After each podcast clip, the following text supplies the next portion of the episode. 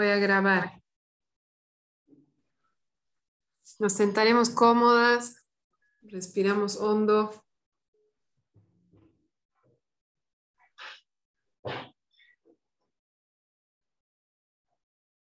Podemos inhalar por la nariz y exhalar por la boca, como para sacar toda la tensión.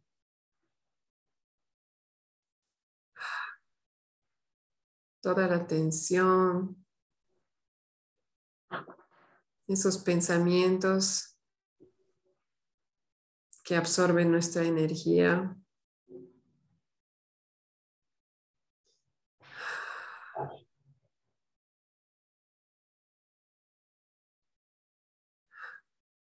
Los miedos.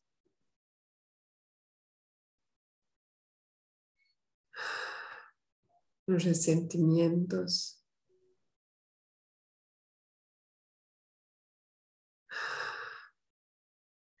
Con esa exhalación sacamos todo hacia afuera.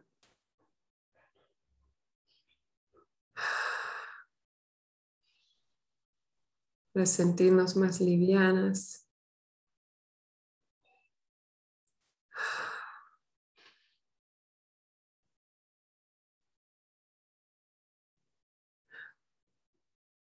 Poder conectar con una energía más del corazón,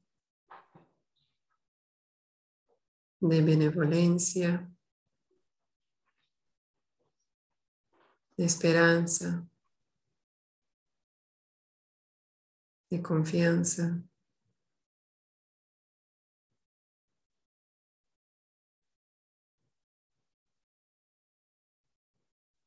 Podemos imaginarnos recibiendo esa energía nueva, esa luz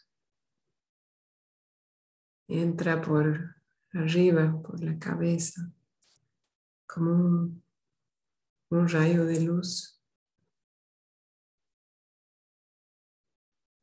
que nos calienta, nos trae paz.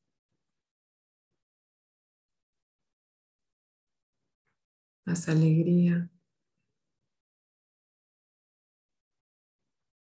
Disuelve esas partes más oscuras, esos juicios, esos autojuicios. La luz los ilumina y los disuelve.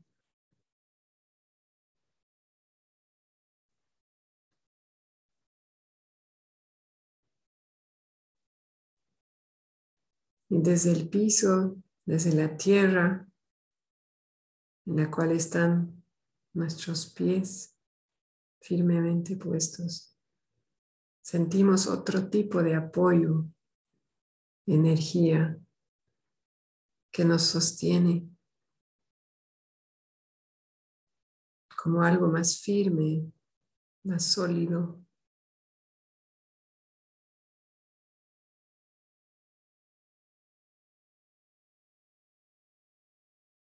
Podemos imaginar como si nuestros pies tuvieran raíces que bajan adentro, adentro de la tierra.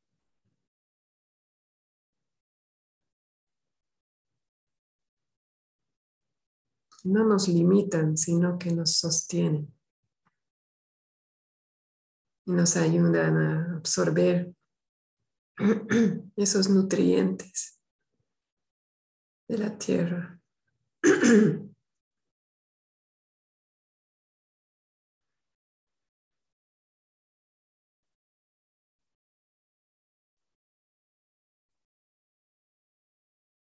Así podemos imaginarnos sostenidas, envueltas en esa energía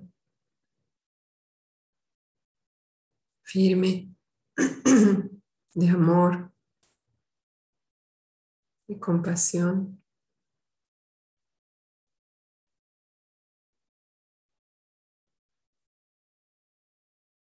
Livianas. Livianas porque no tenemos que sostener solas todo ese peso. Tenemos apoyo.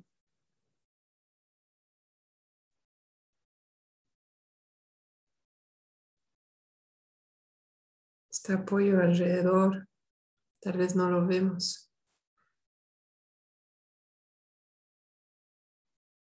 Pero está ahí.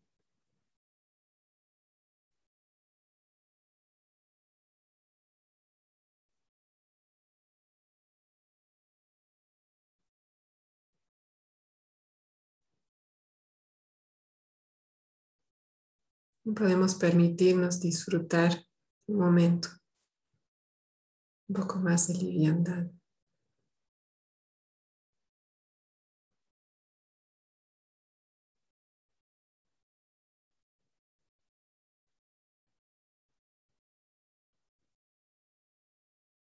Nutrirnos con esa energía.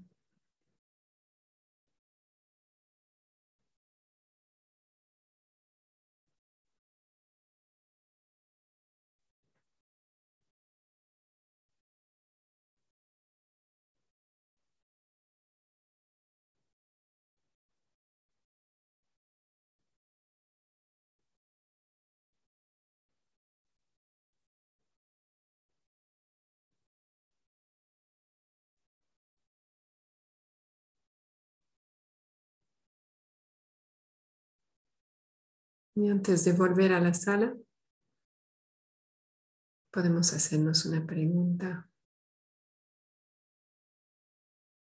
¿Cuál es mi intención al venir aquí hoy? ¿Qué es lo que busco?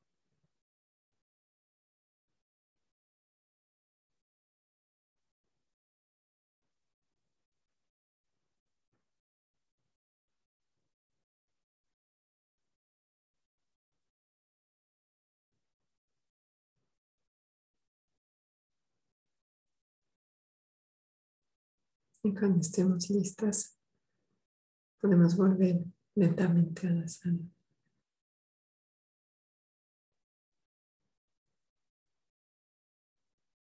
Tomando conciencia de que cada persona que está aquí presente se ha hecho esa pregunta y ha identificado su intención al estar aquí.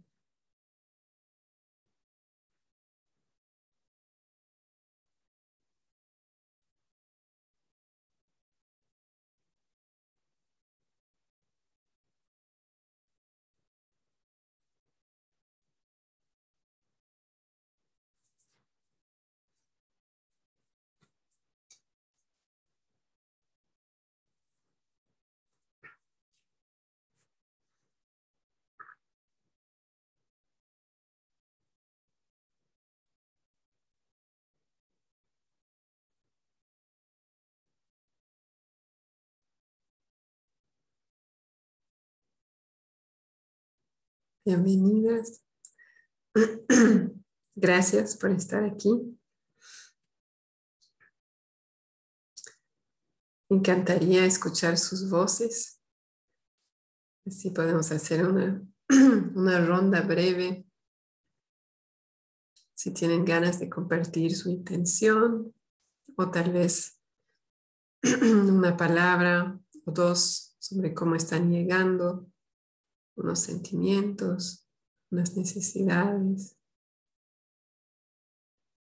Bienvenidas.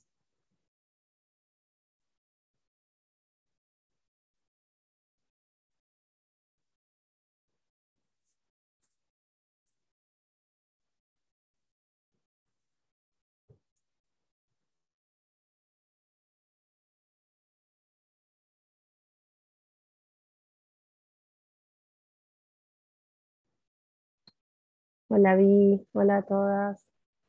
Eh, bueno, yo, quiero compartir que llego eh, muy contenta de poder estar acá.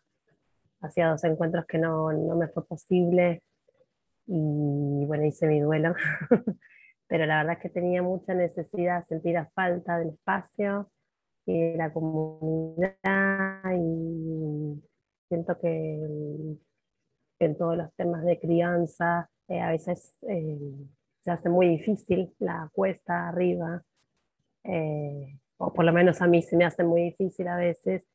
Y, en la meditación hablaste del sostén, de no sentirnos solos, me parece que hoy a mí eso me nutre mucho y, creo en este espacio me ayuda un montón a, a, pensar con otros mamás, otras mamás, otros papás, eh, este camino que a veces puede ser muy, muy difícil y a veces doloroso hacia uno mismo, ¿no? de juzgarse uso mucho.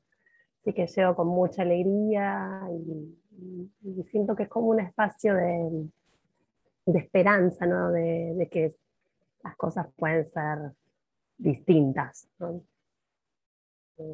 Nada, celebro estar acá, así que gracias. Gracias, Luz. Bienvenida, Fabiola. Estamos haciendo una ronda corta, compartiendo un par de palabras sobre cómo estamos llegando o nuestra intención al venir.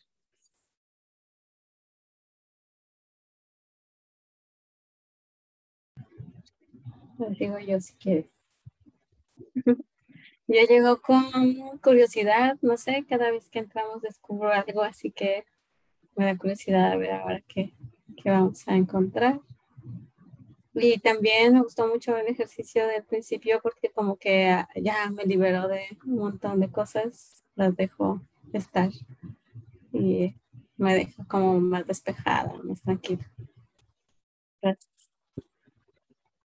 Gracias,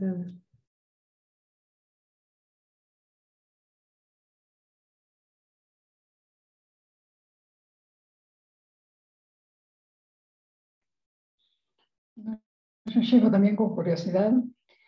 Eh, hace un ratito estaba hablando que el año pasado el curso que hicimos era todas las semanas y esta vez es cada dos semanas, o sea que de algún modo es bastante tiempo entre una y otra, en uno y otro encuentro, así que eh, interesada en participar y en ver qué vamos a ver hoy. Gracias, Lea.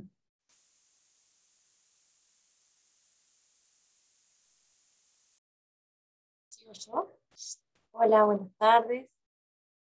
Buenas noches, eh, bueno, yo llego a varias sesiones, estaba súper contenta porque hice bastantes encuentros que no participar o estoy cansada y no sé entrar. Hoy la verdad que súper contenta de, participar, También así, por un lado eso y por otro lado, yo sé que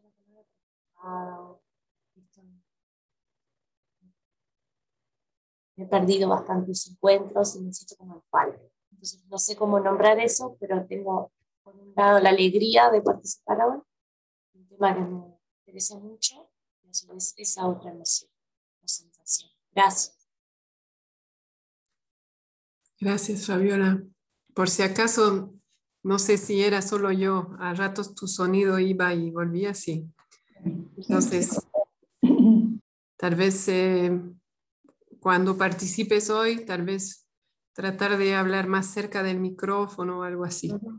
Bien, gracias. A ti. Y gracias por estar aquí. Jimé, ¿tienes ganas de compartir?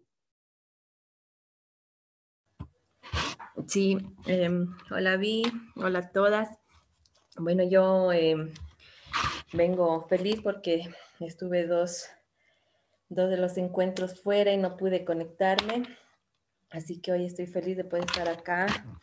Sí, cansada, con varias noches durmiendo mal y un poco, em, eh, no sé cómo decir, estuve leyendo los podcasts que me ayudaron mucho, pero todavía me siento un poco em, desconectada con lo que tengo que hacer. Em, no logro conectar lo que leo, lo que, lo que escucho, lo que aprendo eh, y ponerlo en práctica, ¿no? Así que bueno, vengo con muchas ansias de retomar y poder eh, lograr esa conexión. Gracias, Jiménez. Yo em, estoy feliz. Me siento em, feliz, agradecida por verlas aquí. Y, y cuando en la meditación hablé de la intención, claro, tenía muchas, obviamente compartir es una grande, pero me di cuenta que hoy en particular quiero tomarme un tiempo para entender mejor las necesidades de mi hija en una situación particular. y justamente hoy eh, va a ser más práctica, por lo menos esa es mi intención. Así que espero que todas tengamos esa oportunidad. Hoy hablamos de la escucha empática que ya lo hablamos brevemente en el capítulo 3, porque es la aplicación de los cuatro pasos para escuchar a la otra persona. Y en este capítulo, Nerea lo profundiza más y sí, quisiera, eh, sí, sí, Mm.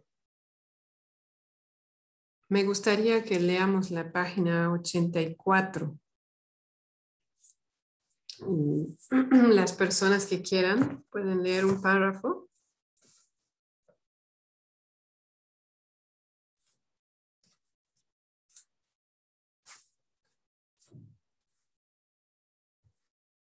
Adelante, ¿Cómo escuchar a nuestros hijos más allá de las palabras y de los actos?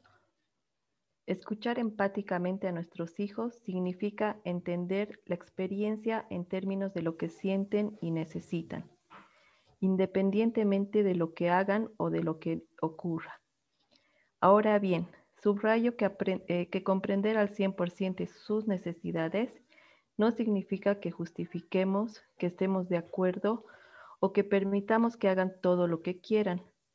Reconocer su necesidad de afirmación o de protegerse no equivale a que minimice la patada que le, que le ha dado a su hermano. Reconocer su necesidad de apoyo y de motivación no es sinónimo a que sea igual estudiar o no, como tampoco su necesidad de libertad de elegir significa ser indiferente a que deje de recoger su habitación. Gracias, Jiménez. Continuamos. Si un niño está pegando y diciendo a un compañero que no va a poder jugar con sus amigos porque un gran amigo se lo pide, puedo entender que a lo mejor actúa desde la necesidad de encontrar un lugar entre sus iguales, de aceptación y de sentirse seguro, valorado, integrado y elegido entre los amigos. La acción me disgusta, pero cualquier acción de nuestros hijos emana de un lugar, de una necesidad, la misma que la mía en otras ocasiones. Y el hecho de querer cuidarla es en sí mismo una maravilla. El problema está en la forma que busca satisfacerlas. Y es aquí donde queremos dar un apoyo verdadero a la búsqueda de otras maneras, o en su caso, mostrar un límite o una referencia clara una vez nos hayamos unido a sus necesidades. Gracias, Leo. Uh, ¿Sigo yo? Súper. No hay barrera en la comprensión total de las necesidades de nuestro hijo. Cuanto menos nos guste cómo actúa, cuanto más nos duele su comportamiento, más necesita la comprensión total de sus necesidades. Puede ser una manera de expresar, quiéreme cuando menos me lo merezca, porque es cuando más lo necesito. James Funes. ¿Sigo? ¿Sí? Simplemente con inteligencia y amor quiere, unirme y contribuir en su proceso. Y él tiene necesidad de encontrar un lugar entre sus iguales y le condiciona el sentirse seguro y valorado por quienes. ¿No será mejor disponer de acciones concretas para su necesidad de valoración y confianza en sí mismo? Antes de, antes de limitarnos solo en que deje de tener tal o cual actitud, podemos dirigir nuestra atención a que se sienta cuidado y reforzado en lo que necesitan y sin que tenga que apoyarse en esas conductas? Así, es más probable que esté mejor dispuesto a cuidar de lo mío, si es que quiere y puede. Es lo que nos ocurre a todos. Para que nuestros hijos nos tengan en cuenta, es preciso que los tengamos en cuenta. Y como adultos, el ejercicio de esta pieza comienza por nosotros. Gracias. Me encanta esta página porque creo que toca algunos puntos muy importantes que quiero resaltar antes de que practiquemos. Lo primero es que en la aplicación de la CNB no estamos siendo permisivos o permisivas. No se trata de aceptar cualquier comportamiento, forma de hablar, cualquier elección que haga mi hijo o mi hija, sino se trata de primero buscar entender, primero buscar conexión. Y luego, como dice ahí al final, si nosotros hacemos el esfuerzo de entender primero, de escuchar primero, luego podremos aplicar lo que se llama la expresión honesta, con los mismos cuatro pasos, y luego hay más probabilidad de que mi hijo o mi hija me pueda escuchar a, a su vez. Entonces, primero voy a buscar entender y luego voy a poder explicar por qué ese comportamiento o esas palabras no satisfacen necesidades mías o de otras personas. Como en este ejemplo de, de si mi, mi, hijo está pegando a otro compañero, puede haber necesidades mías insatisfechas y también de ese otro niño, ¿no? Pero primero voy a buscar entender. Es lo que Marshall llamaba empatizar antes de educar. Porque en general, si la otra persona está con una conducta que a mí no me agrada, es muy probable que primero necesite escucha antes de poder escuchar por qué es desagradable para mí.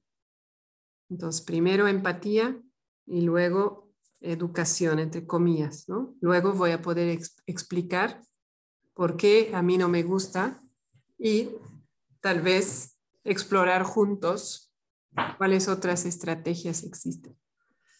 Eso es lo primero que quería resaltar. Y lo otro es esa parte, ¿no? De quiéreme cuando menos me lo merezca, es cuando, porque es cuando más lo necesito.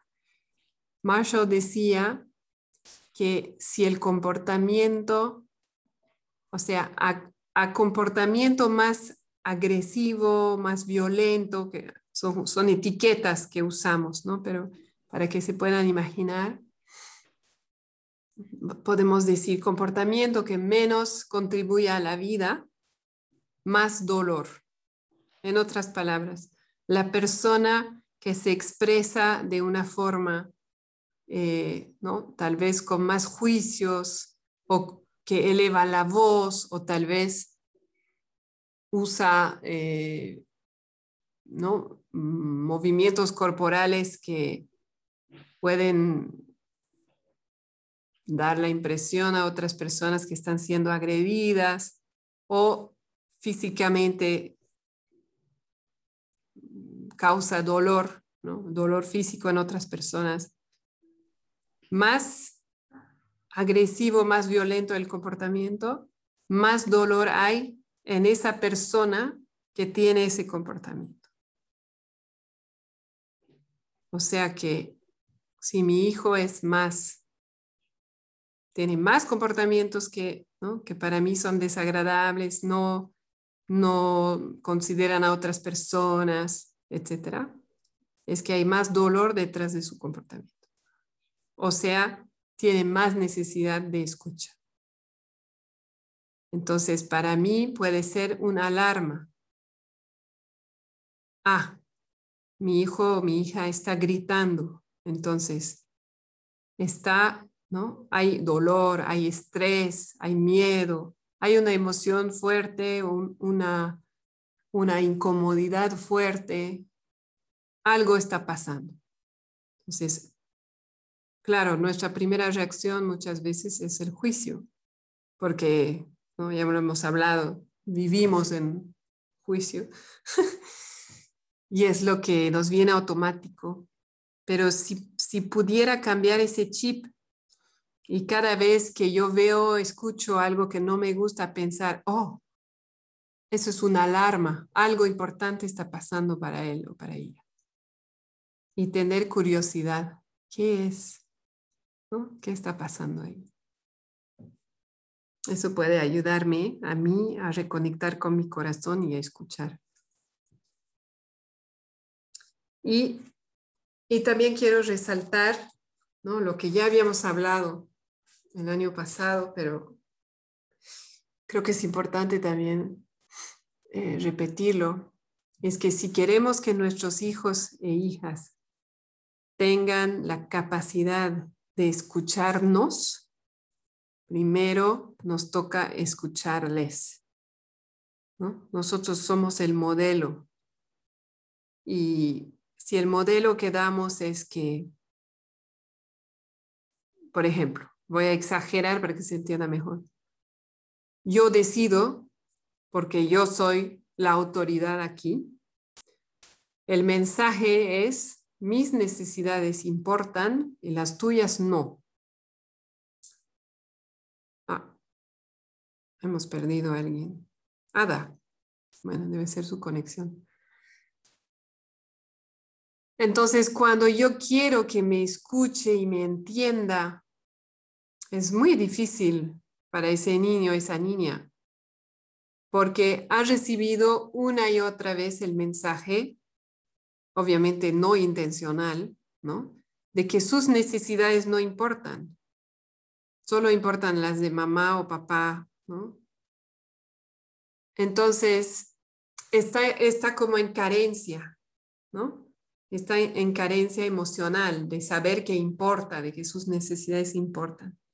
Y desde ese lugar le es prácticamente imposible tenerme compasión a mí, ¿no? Entonces, por ejemplo, una cosa que tal vez va a resonar si yo quiero más ayuda en la, casa, con las tareas del hogar, pero lo, lo exijo con obligación, es muy difícil que mi hijo y mi hija realmente quiera ponerse en mi lugar y entender de que sí, efectivamente, ¿no? Ya van tres horas que estás en la cocina, has, ¿no? has cocinado, has lavado platos, has sacado la basura. Todo. Es mucho, mucho imaginar que un niño pueda hacer eso cuando por otro lado, cuando me pide algo ¿no? o me, me dice a su manera que algo es importante, yo le digo que no, porque primero hay otra cosa que es importante para mí. Entonces, si queremos que nos escuchen y nos tengan compasión y estén dispuestos, por ejemplo, a dejarnos dormir un rato más en la mañana, qué sé yo, ¿no? Entonces, primero tenemos que modelar eso, que sus necesidades importan y las necesidades de todos importan, de los niños y de los adultos. Tampoco se trata de ir al inverso y que solo importan las necesidades de los niños. Entonces, es dar el mensaje de que aquí yo necesito apoyo y tú necesitas diversión, usando otras palabras, ¿no? Que lo vamos a hacer en el siguiente capítulo para que se entienda mejor, pero tú necesitas diversión, yo necesito apoyo. ¿Cómo podemos hacer? ¿no? Y ahí buscar una estrategia que cuide las necesidades de todos. Yo estoy, muy pocas veces lo logro, pero espero llegar a eso, ¿no? De que tal vez podamos vaciar el lavavajillas cantando. ¿no? Esa idea de juntar esas necesidades. Entonces, más lo hacemos, más el niño o la niña va a construir capacidad para también ponerse en los zapatos de los demás. Si no, estamos exigiendo mucho porque no tiene la conciencia de que ¿no? yo también importo y yo me puedo atender a mis necesidades. Entonces, incluso lo que puede pasar y, nos ha pasado a muchas, creo, porque es muy en la cultura de la mujer está para servir, pero eso, bueno, personalmente no es algo que yo quiero fomentar, que mi hija o mi hijo esté pendiente de los demás sin tomar ninguna atención a sus necesidades propias, ¿no? que es algo que muchas hacemos y nos desgastamos. Y muchos también, ¿no? Pero creo que es más común en, las mujeres. Entonces, poco a poco, aplicando eso, es esa idea. Te escucho y luego también me expreso y te invito a escucharme. Entonces, tus necesidades importan y también las mías.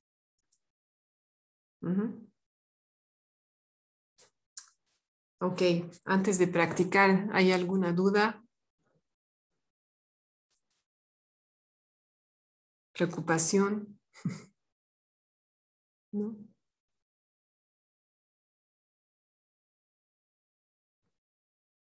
Ok, súper.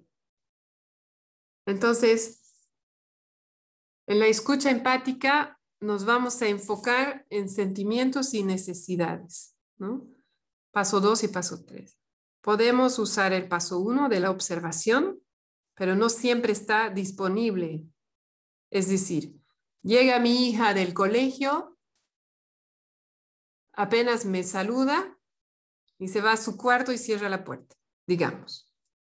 Es muy difícil para mí ahí imaginar qué puede haber pasado. Lo único que sé es que estuvo en el colegio.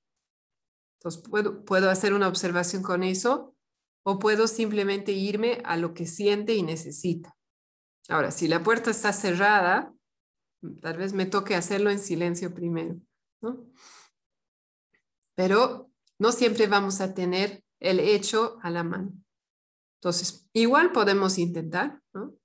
Este, algo pasó en el colegio hoy que te dejó, ¿no? Frustrada, enojada y, por eso no tienes ganas de hablar, hablar hoy, digamos. Necesidad de espacio. Y ahí me puede decir, no, no es lo que pasó en el colegio, es esta, esta otra cosa.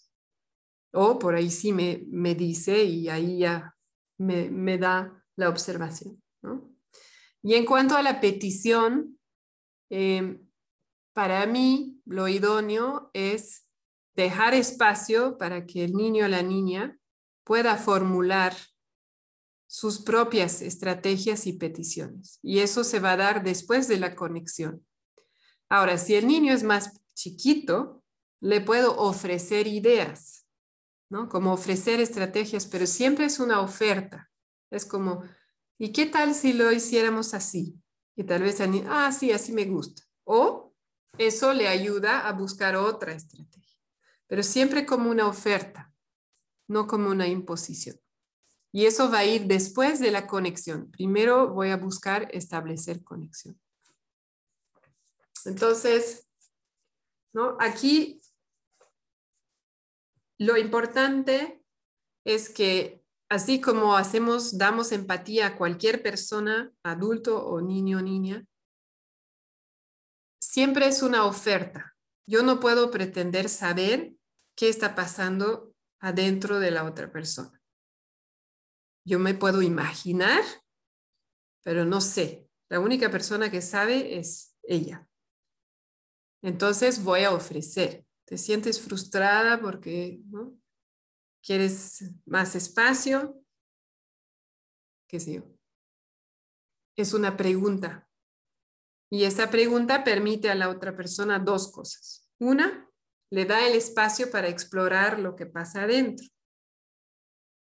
Ah, no, no es eso, ¿no? Es, no, estoy molesta, no, es, no estoy frustrada, estoy molesta.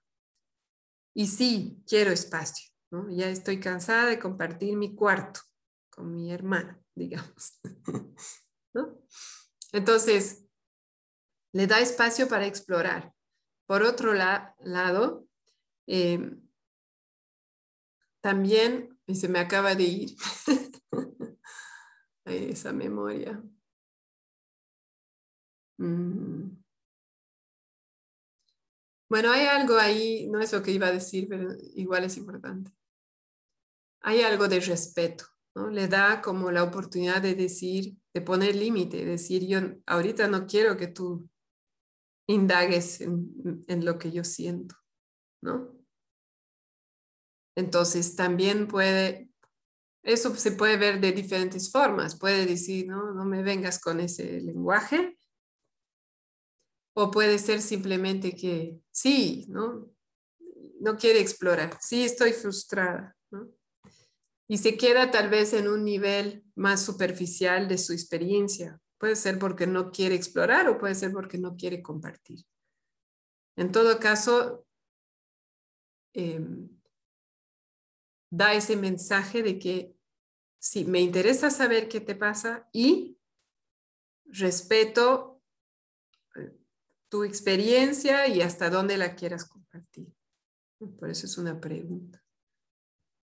Y también cualquier experiencia tuya es válida. Eso también hace la pregunta.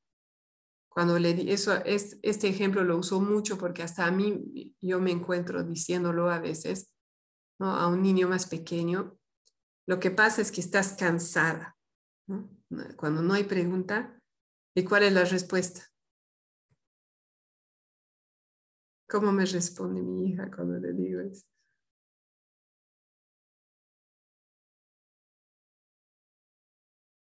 No, no, estoy cansada. y lo más probable es que sí, está cansada, pero no le ofrecí. lo que pasa es que estás cansada. Entonces, obviamente, ¿no? No puede, ¿quién eres tú para decirme cómo me siento? Esa es la respuesta. Entonces es no. Lo mismo, es que tienes frío. no tengo frío. Entonces, ¿no? Tratar de recordar que estamos en la pregunta. ¿Y se acuerdan por qué no preguntamos cómo te sientes?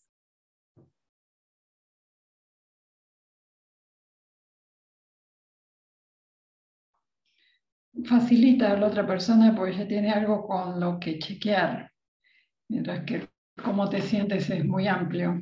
De esta manera nosotros ya vamos como reorientando por dónde creemos que va la cosa y la persona puede tomar eso y chequearlo y volver. Exacto. Gracias. Ese es uno, ¿no? El otro es que cuando, como es muy amplio, cómo te sientes, en general la respuesta va a ser un pensamiento. Siento que es injusto, ¿no? Eh, entonces estamos como guiando la exploración interior al ofrecer palabras y también estamos construyendo su vocabulario, ¿no? En el caso de los niños.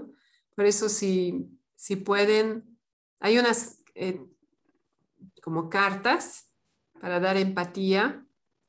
Voy a poner en el, en el Padlet porque hay unas que se pueden descargar, que es un juego sencillo, debe tener unas 10 necesidades, sentimientos pero ustedes pueden hacer más con sus hijos, también hay juegos que se pueden adquirir, ¿no? Y con los niños pequeños especialmente es, es lindo jugar a eso, ¿no? ¿Y eso qué significa? ¿Y cuándo te sientes así? Y así les vamos ayudando a tener más vocabulario que les permite conectar interiormente con más exactitud, ¿no? y tener más claridad.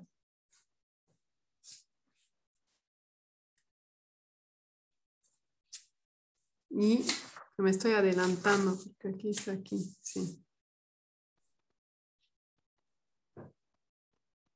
Y aquí lo que dice Nerea, que me gusta también, es que si le digo cómo te sientes, no, el niño no está seguro de cuál es mi intención.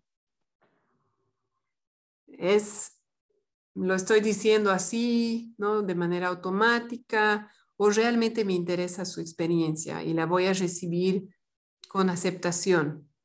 En cambio, si le digo, ¿no? Te sientes frustrada, pero con esa energía de benevolencia, de, de que cualquier emoción está permitida, eso le va a dar seguridad y confianza de que puede expresar lo que le pasa. Y ahí no quiero nombrar de que por eso también es tan importante nuestra intención y preguntarnos qué es lo que estoy buscando.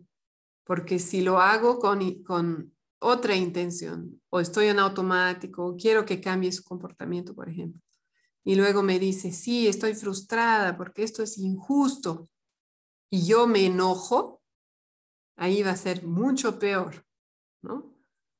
Entonces, no, la idea siempre es no aplicar CNB de manera mecánica, porque ahí no, no va a funcionar y puede empeorar las cosas, porque después puede haber una idea de que estoy manipulando, cuando le pregunto no es genuino, no hay un interés genuino. Entonces, primero pregunto, ¿cuál es mi intención? ¿O cómo estoy yo en esta situación? Recién ahí decidir si quiero escuchar. Y si estoy dispuesta a escuchar lo que venga. Ok. Practiquemos. ah, una cosa podemos leer aquí en la página 85. Hay unos cuatro ejemplos al medio. ¿puedo, ¿puedo decir algo? Sí, claro, claro. Eh, me quedé pensando en esta última parte que tú dijiste que me ha pasado estos días, que estoy muy cansada. Cuando sucede, he estado bastante sola con mis hijas, entonces hay momentos que, bueno, surgen peleas, o cuestiones, ¿no? Que, que yo como adulta tengo que ayudar a esa situación. Y me ha pasado de darme cuenta en esos momentos que seguramente existan mejores estrategias, estrategias que yo quisiera usar, pero mi energía vital del momento no, me, no estoy disponible para estar mucho rato, porque yo estoy en falta. Y ahora que tú decías esto, me surgía la, la palabra honestidad, como conmigo, ¿no? En esos momentos, eh, ayer particularmente, tomé conciencia que yo no tenía la energía para estar en actitud CNB. Tampoco, por suerte, me puse como la bruja del 77, que no sé si, si algunos lo conocen, una, historia, una novela que había del Chavo. Eh, pero realmente eh, a mí me alivió sentir, porque ponerme en actitud CNB cuando estoy sin energía me genera, eh, como que siento que yo tengo que tener una energía interna para sostenerme a mí para estar en apertura y que por lo general lleva bastante tiempo, o en mi caso por lo menos, salvo que según lo que esté, eh, las necesidades que estén, lo que esté en pugna. Entonces, este, qué, importante por lo menos para mí es ser honesta y ver que a veces no, no, no puedo con, con la herramienta y que es más amable para mí, bueno, aplicar tratar dentro de todo que sea lo más amoroso posible, pero decir, bueno, si hoy no voy, no puedo, porque estoy conmigo. Eso. Y con todo el dolor, ¿no? Porque me genera mucha culpa, ¿no? Saber que existe la herramienta de la CNB, que yo quiero ir hacia ahí, no poder, pero estos días que he estado tan cansada, como que siento que solo puedo hacer lo indispensable. No puedo, no tengo más energía para no sé, me quedé pensando en eso, de, lo previo que tú decías, y decías, ¿no? Que siempre lo, lo planteas. Esto, no aplicar CNB de forma automática. Sí. Porque me pasa que a veces reboto con mis hijas, ¿no? Esto que tú decías, estás, eh, ¿no? En esto de ensayar y aprender la herramienta, a veces eh, termino generando como algo que yo lo que quiero es que, estoy así como muy cansada, es que, bueno, diluir en poco tiempo los conflictos para que haya armonía, para que nos escuchemos, para que no tenga que estar en ese estado yo de, a ver, ¿cómo podemos eh, convivir? Eso quería compartir. Me encanta, Fabiola, gracias por compartir. Em, reconocer mis recursos es parte de la CNV. Reconocer si tengo los recursos o no, ¿no? En este momento para aplicar tal o cual estrategia. Es parte de tomar conciencia y hacer elecciones conscientes. Y eso es CNV. Y van a haber veces en las que elijo otra estrategia para responder a la, a la situación. Y sobre todo, si no, si no estoy con recursos, por ejemplo, cuando yo empiezo a escuchar con empatía, necesito recursos porque uno, no sé qué me va a llegar, ¿no? Entonces, de repente es algo más grande de lo que me imaginaba o va, va a tomar más tiempo y definitivamente va a requerir de mi atención.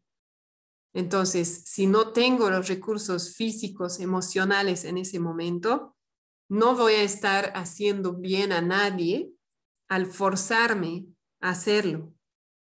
Lo más probable es que no va, eh, no va a salir como yo quisiera, no, va, no se va a generar conexión y tal vez después voy a estar tan desgastada que al cualquier otro estímulo tal vez me va a hacer reaccionar. Entonces, reconocer en ese momento, realmente, ¿no?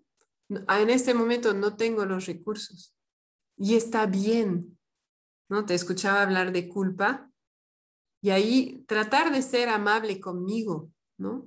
Y yo sé que es súper difícil, pero recordar que estoy haciendo lo mejor que puedo en cada momento.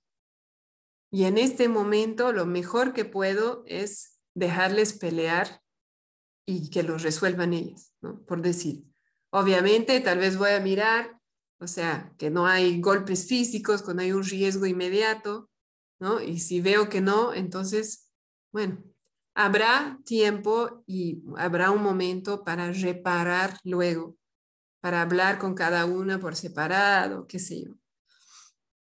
Pero si en este momento no tengo los recursos, lo mejor que puedo hacer es honrar mis necesidades. Y sí, ahí mi responsabilidad es como que, ah, me estoy dando cuenta que estoy desgastada, ¿no? Y tengo tal necesidad insatisfecha, sea descanso, sea apoyo, lo que sea. Entonces, ahí me puedo preguntar, ¿qué puedo hacer yo para nutrirme hoy, esta semana, ¿no? Y ahí tal vez Sí, entonces voy a llamar a tal amiga, ¿no? Voy a eh, pedir empatía de tal persona, voy a eh, acostarme más temprano, algo que me ayude a nutrirme. Eso sería lo idóneo. Em, pero definitivamente tomar esa elección consciente. ¿Estoy ahorita en condiciones de escuchar o no? Y está bien, en cualquier caso está bien. Y vi tu pregunta, Luz, si eso era el paso cero. Gracias por preguntar. Para mí no es el paso cero, pero el paso cero te puede llevar a eso, ¿no? Cuando tú te preguntas cuál es tu intención, si ahí tu respuesta es culpar o no este tratar de que digamos, el comportamiento pase o que la emoción intensa de mi hijo pase o algo así. Entonces ahí me puedo, eso me puede dar un indicador de que yo no estoy con recursos. Y ahí me puedo preguntar, ¿no? ¿Cómo estoy yo? Ah, sí, la verdad que estoy hasta aquí, ¿no? y por eso quiero que deje de llorar, por decir. Entonces, el paso cero me puede ayudar a ver qué está pasando en mí y ahí retroceder e irme a la autoempatía. ¿no? no voy a poder yo escuchar si estoy sin recursos. No puedo dar empatía si yo estoy o estimulada, ¿no? que está pasando muchas cosas. Tal vez no tiene nada que ver con mi hijo, pero yo estoy estresada, cansada, preocupada, etcétera, etcétera. Entonces, Si estoy así, no voy a poder realmente dar empatía. Y también lo otro es que para poder escuchar empáticamente es súper importante tener una experiencia regular y frecuente de ser escuchada con empatía. Porque nosotros también aprendemos con los modelos. ¿No? Y si a nuestro alrededor, cada vez que comentamos una preocupación, nos dan consejos o nos juzgan, que es lo más común, es muy difícil luego girar hacia mi hijo y decir, ¿no? Wow, escucho que esto es realmente importante para ti y me imagino que, ¿no? que te ha dolido. Es muy difícil. Entonces también, ¿no? Programar momentos en los cuales voy a poder recibir escucha, sea con un compañero o compañera de CNB o tal vez algunos tienen la suerte de tener un familiar, un, un amigo, amiga que sepa escuchar sin aconsejar. mm, Jime, ¿cómo diferenciamos todo esto de ser real de la reactividad? ¿Quieres decirme un poco más?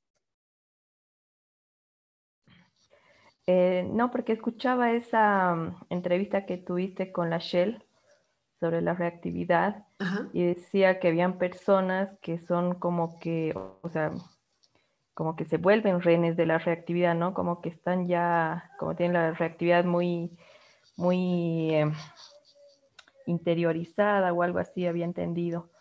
¿Y cómo podemos diferenciar de que por ahí uno no está en, un momento, eh, algún día no está en, eh, con todas las energías de dar empatía, qué sé yo?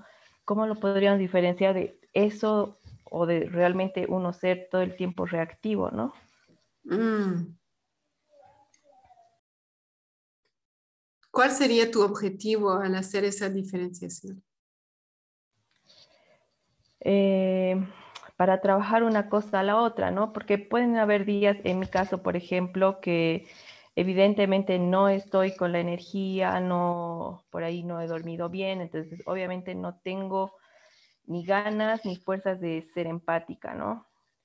Pero a la vez, eh, por ahí siento que otros días no estoy en la misma situación, pero tampoco tengo esa fuerza de, ser empática o esa, no, sé, no puedo llegar a ser empática. Entonces me entraba la duda cuando escuché esa, esa entrevista que tuviste, si yo estoy en esa situación, ¿no? De tener la, reactividad muy interiorizada, o sea, de, que ahorita no, no, puedo conectarme con lo otro porque estoy con la reactividad a, pleno, digamos, ¿no? Mm. Mm. Mi sensación es que em, no es tan necesario poder diferenciar porque vamos entendiendo nuestra reactividad em, como que a medida que tenemos más capacidad de verla y de manejarla. No sé si me dejo entender. O sea, por ejemplo, eh, ¿no? hay formas de reactividad de las cuales habla la Shell que son muy sutiles, eh, ¿no? como en torno a necesidades delicadas, como en mi caso, por ejemplo, una de mis necesidades delicadas es apoyo y me hace muy difícil, se me hace muy difícil pedir apoyo y recibir apoyo cuando es ofrecido. Entonces es algo muy sutil que no asociamos normalmente con reactividad, ¿no? Y, y eso, claro, lo estoy trabajando, pero es como que hace un par de años yo no estaba lista para ver eso.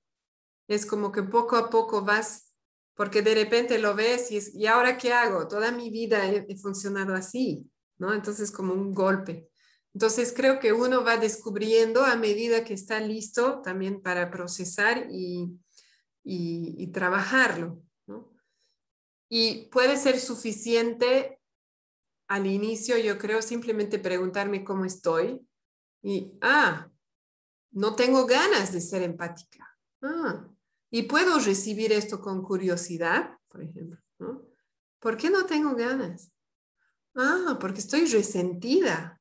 porque ayer me dijo que me odiaba. Ah, hay dolor ahí. Entonces tal vez necesito empatía por eso. O tal vez, ¿no? Lo que tú decías al inicio en tu bienvenida, tal vez me puedo preguntar qué está pasando en mí y me doy cuenta de que quiero dar empatía, pero me siento incómoda con las palabras, ¿no? Me da un poco de vergüenza decirle, te sientes así porque necesitas asá. Entonces, ah, entonces tal vez es una necesidad de práctica, ¿no? Y de practicar primero en un ambiente seguro y después lo voy a poder trasladar a mi casa, que también a mí me ha pasado eso mucho tiempo, no, no podía formular empatía verbal en casa porque me daba vergüenza, ¿no? Y cuando intentaba sonaba raro y me miraban así, ¿no? Entonces, puede haber varias cosas.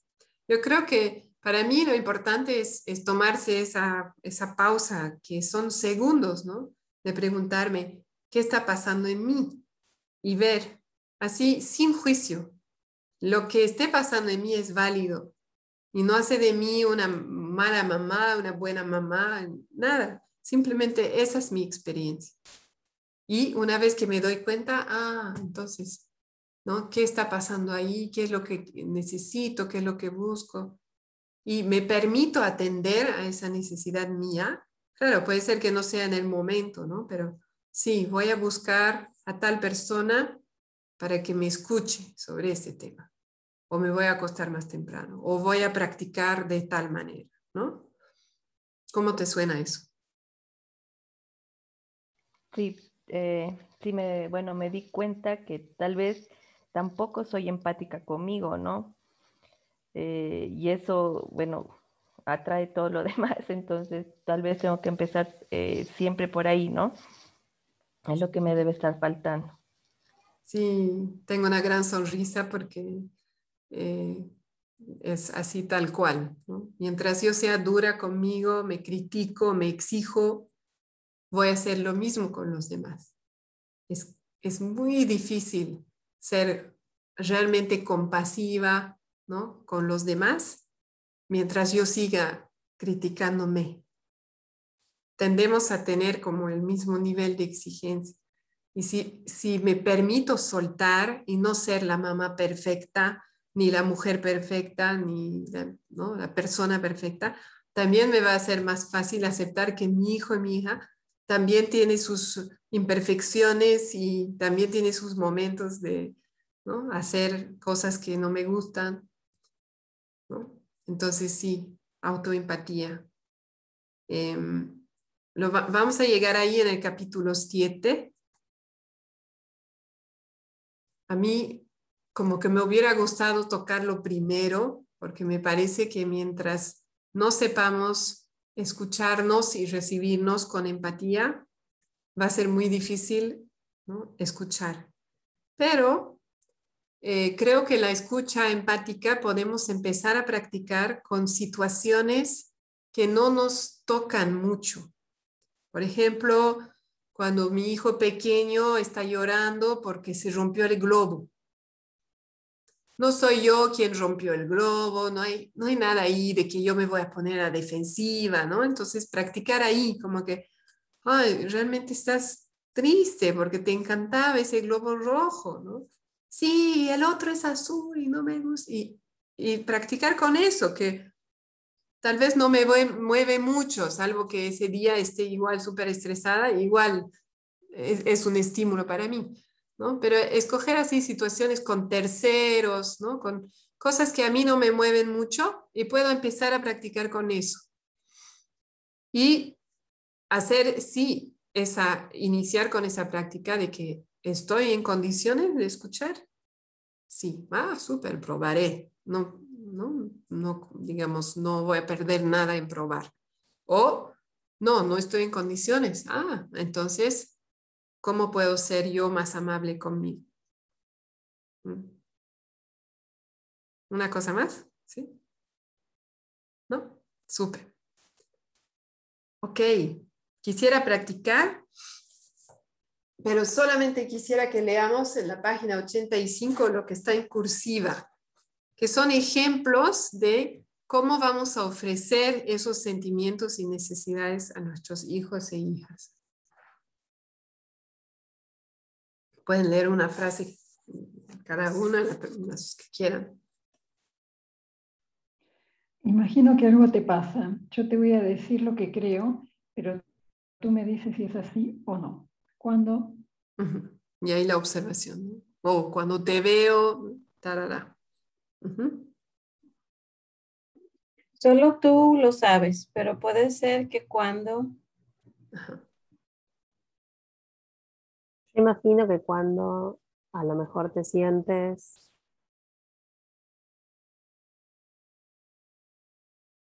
¿Te he entendido bien? Tú me dices si me equivoco cuando... Súper. ¿Y alguien quiere leer el primer ejemplo más abajo? Cuando dice... Ah. Cuando dices que te dejen paz y que no te pondrás esta ropa, te imagino irritada y furiosa, porque necesitas elegir tú misma cómo vestirte y te gustaría no oírme, no oírme cómo tienes que ir arreglada. ¿Es esto? Súper, ¿no? Entonces, y eso es lo que me olvidaba, creo que más o menos lo dije, pero cuando estamos ofreciendo así, estamos dando permiso al niño, a la niña, para decir, no, no es eso. Es este otro. Em, y aquí en ese primer ejemplo, ¿no? Cuando dices que te dejen paz y que no te pondrás esta ropa, es la observación, ¿no? Eso es lo que has dicho. Te imagino irritada y furiosa, sentimientos, ¿no? Porque necesitas elegir tú misma cómo vestirte, necesidad de autonomía. Autonomía, elección. Elección. Sí.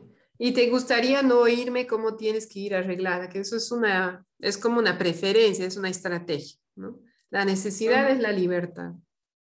Es esto, y ahí doy la oportunidad para que me diga, no, no es esto, es porque esa ropa me hace ver eh, gorda, por decir, ¿no? Y ahí me entero de que, ah, no es autonomía, sino que hay un tema ahí de autoestima, de, autoconfianza, hay otra cosa.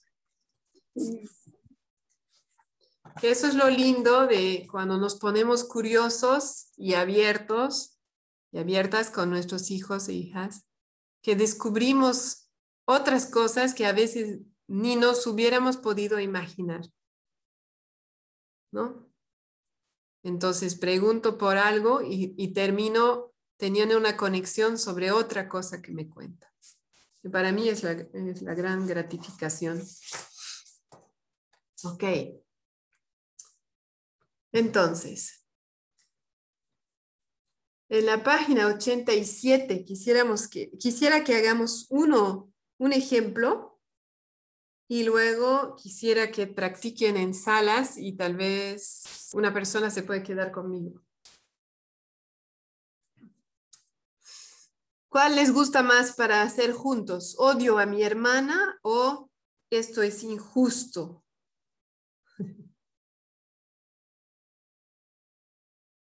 La página 87. Esto es injusto. Sí, el del injusto, también por el injusto. Súper. puede ser más difícil, pero bueno. ¿Cómo? odio a mi hermana, puede ser más difícil. Sí, porque me toca, ¿no? Me puede mm. estimular porque yo quiero que se lleven bien, yo amo a las dos o a los dos, ¿no es cierto? Sí. Súper, entonces vayamos con ese.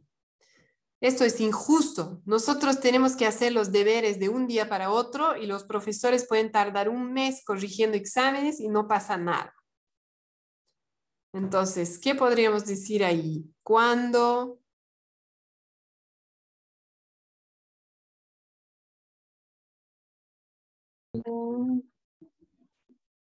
Cuando tienes una tarea de un día para otro, te sientes agobiado, presionado.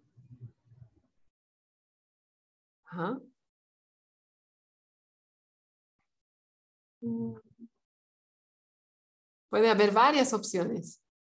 Frustrado. si quieren agregar ideas. El cuándo no va a variar mucho, ¿no? A mí se me ocurrió, cuando dices que es injusto, ¿tú te sientes enojado, frustrado, no tenido en cuenta? Uh, no tenido en cuenta. ¿Cuál es el sentimiento detrás?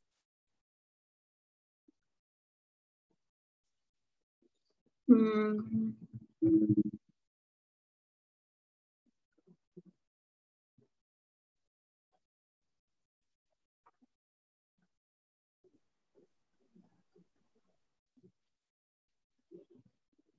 ¿Te valía? Estoy enredada ahora con los sentimientos. Me vino un enredo de necesidad de sentimientos. Es.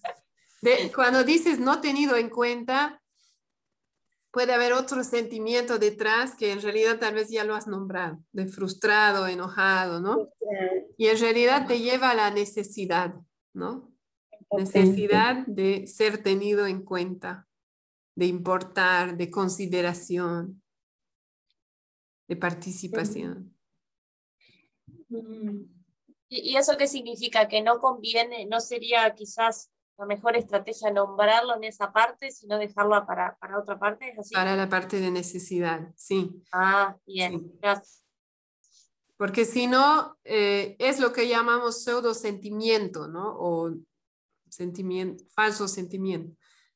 El problema de nombrarlo como sentimiento es que puede reforzar esa idea de que sí, me siento ¿no? maltratado, me siento así como dijiste, no tenido en cuenta, y es más un juicio. En cambio, si dices y necesitas o te gustaría que te tengan en cuenta, ahí es como que, ah, sí, ya no es juicio, es como que eso necesito. Tiene otra energía. Mm. Súper. ¿Qué más? ¿Qué más podríamos decir?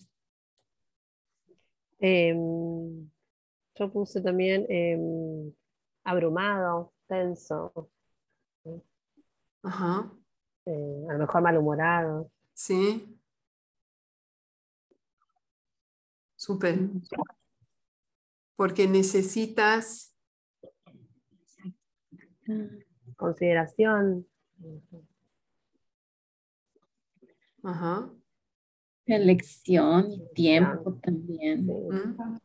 A mí me suena el tiempo ahí. Como espacio, ¿no? No sé si tiempo está en la lista de necesidades. Lo imagino más como espacio, como, como más, eh,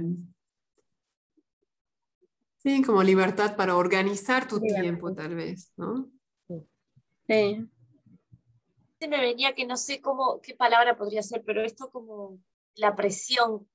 Me parece que el comentario, niño o el joven quizás podría sentir presión porque es de un día hacia el otro. Mm. Porque mm. entonces hay como, ¿cómo codificar eso en una necesidad? Porque necesitas... Como... En todo caso, ¿te sientes presionado? ¿Presionado? ¿Qué opinas de esa palabra? Que es este, también porque alguien tiene que presionar, ¿no? Eso, sí. Entonces tal vez ahí puedes decir estresado, por ejemplo. Agobiado. Mm. Ajá. Ansioso también. Sí. Y la necesidad puede ser de respetar tu ritmo. Mm.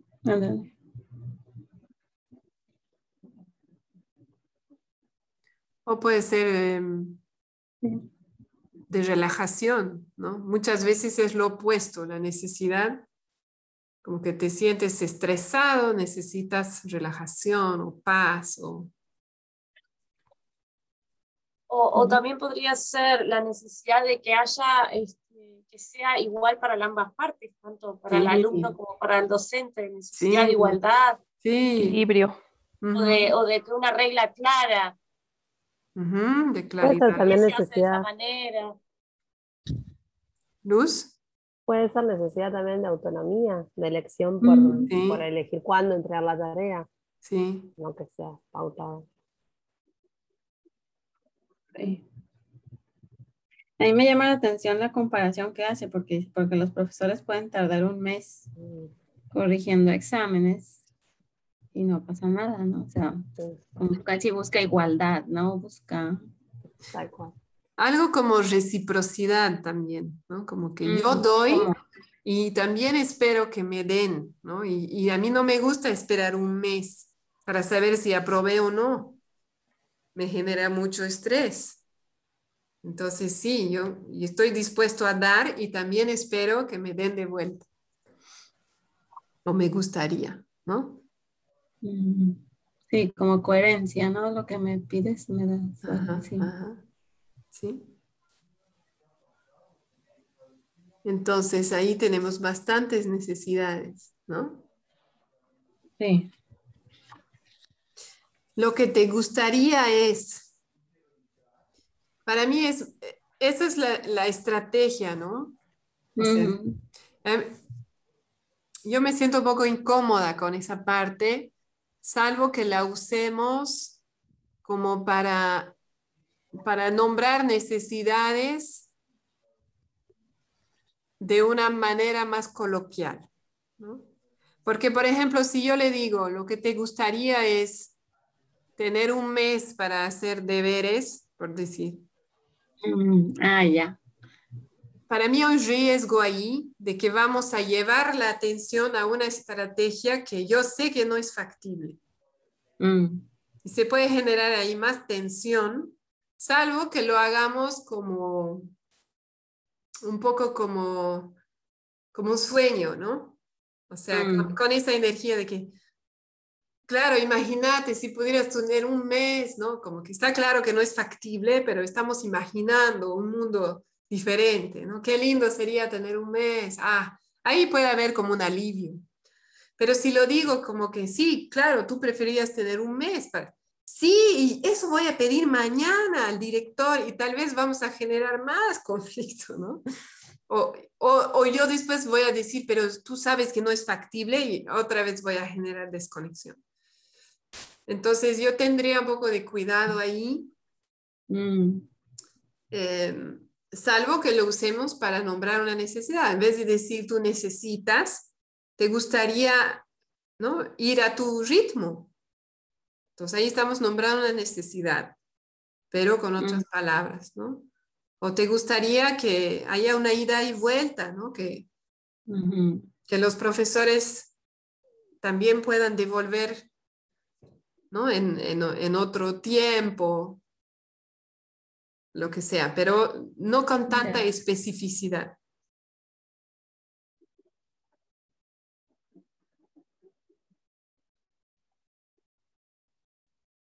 Eso.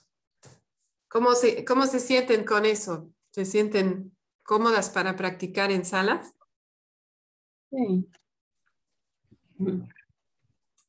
Sí. Entonces les voy a agregar em, pasos para practicar en salas. En la página 88, ¿no? Dice ejercicio. Pues mi intención es que primero elijan una situación sencilla. Sencilla significa que no están noches sin dormir pensando en eso. Una cosa yo, yo ahora quiero hacer, si, si nos da tiempo, porque no, lo que mi hija estaba diciendo ayer en el almuerzo sobre la comida, ¿no? que ella quería otra comida. Una cosa así como que me da curiosidad de entender, pero no me estoy no haciendo películas sobre eso, digamos. Y ahí el primer paso dice ahí, antes de preguntar a tu hijo o hija qué le pasa o por qué hace lo que hace, ¿no? Escoge, eh, toma cinco minutos para cuestionarte con esas mismas preguntas en tu interior. Ah, no es eso. Primero quería...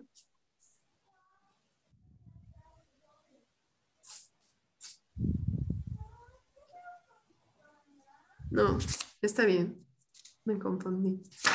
Entonces, sí, Bueno, en realidad eso es lo que vamos a hacer. ¿Cómo crees que se siente? Es decir, antes de formular eso de cuando, ¿no? Cuando dices que no te gusta la comida, te sientes así porque necesitas, ¿sabes? Antes de formular eso, lo voy a hacer interiormente. ¿Cómo creo que se siente? ¿Y por qué creo que le sirve hacer eso? ¿Qué necesidades está tratando de cubrir? Es lo mismo que acabamos de hacer, pero es como un paso anterior, donde no estoy formulando como pregunta, sino que estoy mirando dentro mío qué puede estar pasando para él o para ella. Y en el tercer paso, vuelvo a la página 87 y lo formulo. Cuando ta, ta, ta, ta, ta, tú te sientes así porque necesitas asá,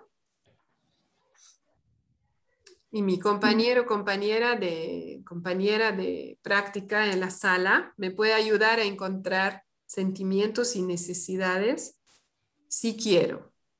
Y si no, simplemente va a estar escuchando, sin juicio, sin consejo. Mm. Tengo un, un, juicio de que las he confundido. ¿Alguien me puede dar reflejos sobre lo que entendió? ¿De cuál parte? De lo que van a hacer en la sala. Ah, ok. Antes de hacer el ejercicio de la página 87, que es lo que estábamos viendo recién, vamos a tomarnos cinco minutos para preguntarnos interiormente qué es lo que le pasa, por qué hace lo que hace, etcétera cómo creo que se siente, por qué crees que le sirve hacer lo que ha hecho y luego lo formulamos externo. Tú te sientes, ¿cuándo tú te sientes?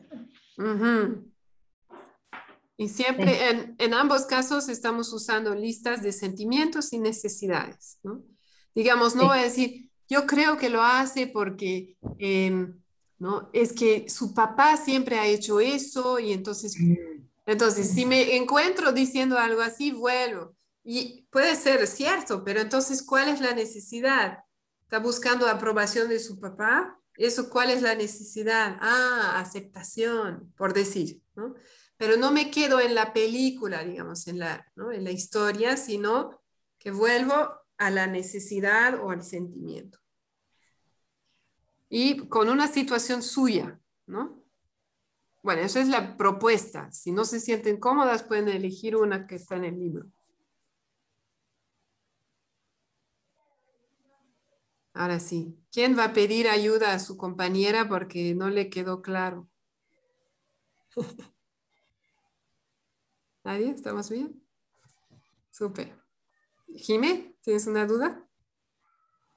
Eh, no, estoy más bien pensando qué puedo qué ejemplo puedo usar, Ajá. puedo aplicarlo. Súper. ¿Y tienes una duda sobre cómo escoger? Sí, o sea, no, no sé qué voy a usar ni cómo empezar, digamos. Porque en la página 88 la pregunta es, ¿cómo crees que se siente tu hijo? Ajá. ¿Verdad? ¿Cómo crees que se siente sobre qué? ¿Sobre lo que yo pienso o, o sobre, lo que yo le... sobre la situación. Digamos, ¿no? En mi caso, mi hija, estábamos ah, por almorzar todos juntos y dice, ah, yo no quiero comer esto, yo quisiera comer este otro. Entonces, ¿cómo se siente ella en ese momento? ¿Puedo imaginarme? A eso se refiere. Yo me imagino que tal vez se siente frustrada, decepcionada, no, ya, perfecto. ¿Se entiende? Sí. Sí, gracias. Ahora, si bien dice date cinco minutos, en este caso les propongo hacerlo con menos tiempo para que puedan hacer la exploración y luego formular una pregunta. ¿Cómo les suena seis minutos por persona? ¿Suena bien? ¿Sí? Ok. ¿Alguien se quiere quedar conmigo?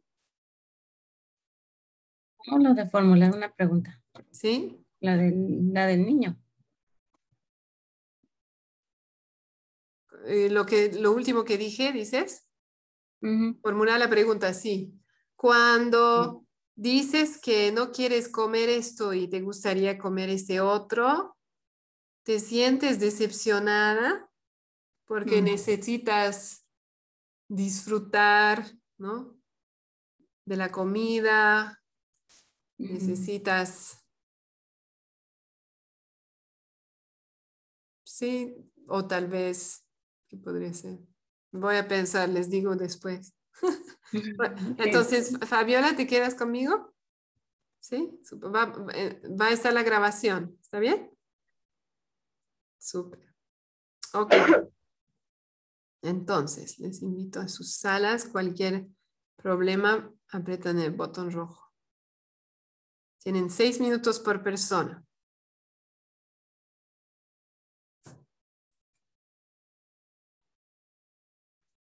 Súper. Fabiola, ¿quieres empezar? Em, yo preferiría em, escuchar. No sé, eh, la idea sería que prefiero escuchar primero. Primero, perfecto. Entonces, esa es mi situación, ¿no? Ayer estábamos almorzando mm, con mis papás y mi mamá había preparado la comida y mi hija dijo, ay, no quiero comer esto otra vez. Dijo, no me gusta, tiene mucha grasa. Yo quiero comer el plato verdadero como lo hace mi otra abuela. ¿no? Algo por ahí. Entonces, ¿cómo creo que se siente o que se sentía en ese momento? Me imagino decepcionada porque no le habíamos dicho qué era la comida y seguramente esperaba algo diferente. Y algo como, voy a mirar la lista aquí, algo como impotente. Si tienes ideas, me puedes proponer. Ah, bien. Sí. Em, sí, algo como impotente porque no decide ella, ¿no? Lo que vamos a comer. O, bueno, a veces propone, pero en general decidimos sin consultarla. Y un poco como aburrida también, porque hemos comido ese plato varias veces. Mm.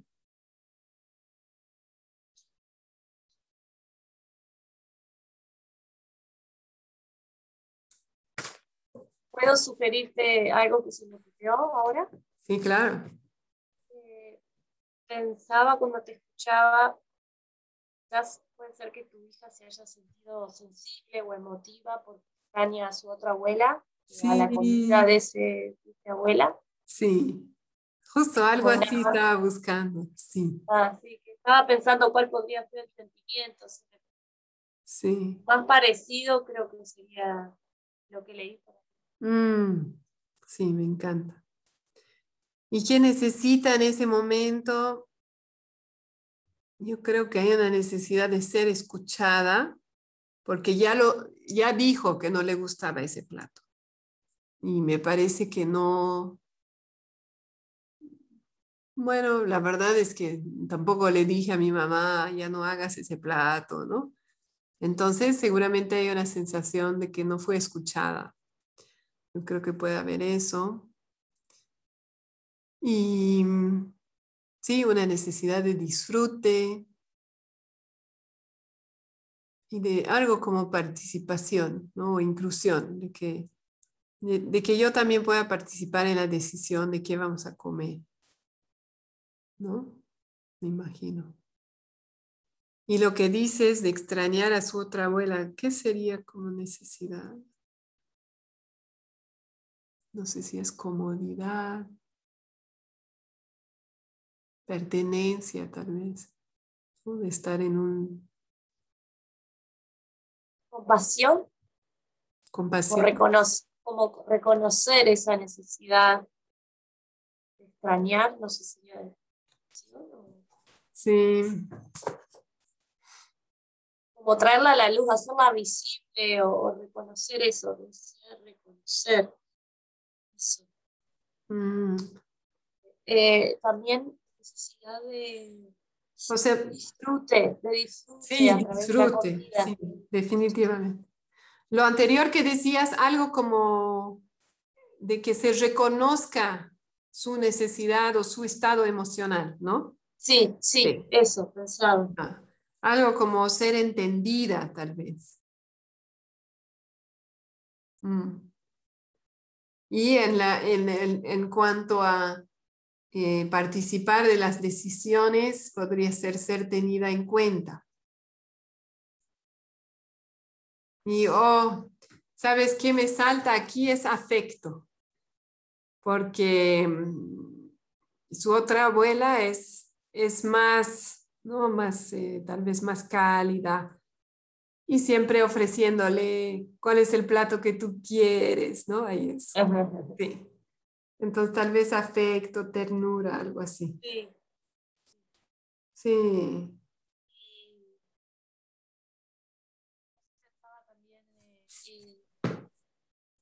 ¿Tú seguís en Francia, Vi? Sí. ¿La otra abuela está en otro país? Sí, en Bolivia.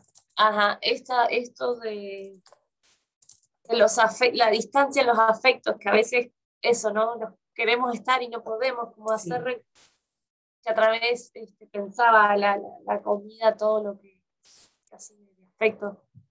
Muchas veces creo que para muchas personas y la, la relación abuelos-nietos, y esta imposibilidad de, cumplir en lo inmediato eso, ¿no?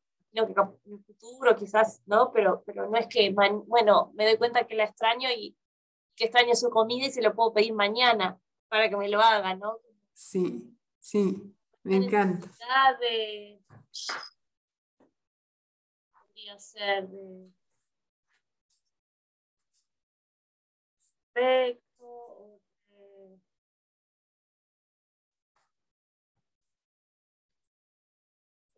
algo como confianza, de poder confiar en que la va a poder ver pronto y, ¿no?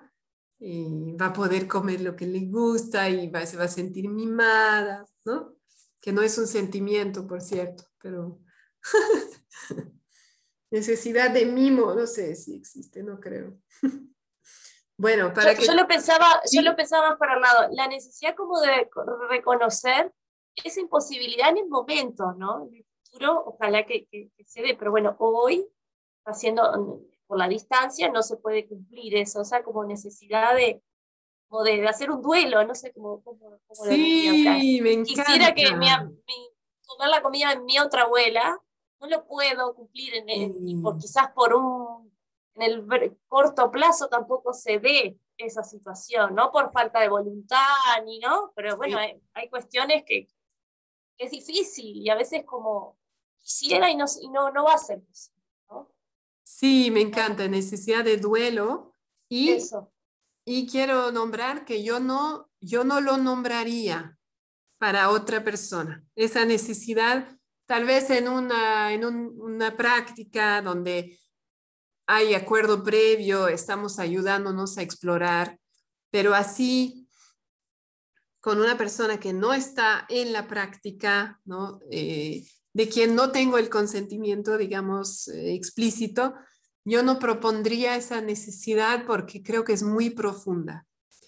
Y por ahí eh, es, es, es, incómodo, incluso no se entiende, ¿no? Entonces, pero sí, yo como mamá, reconocer que existe eso en ella o que podría existir, porque estamos suponiendo, Exacto. Sí, me encanta porque me, genera más compasión en mí hacia ella.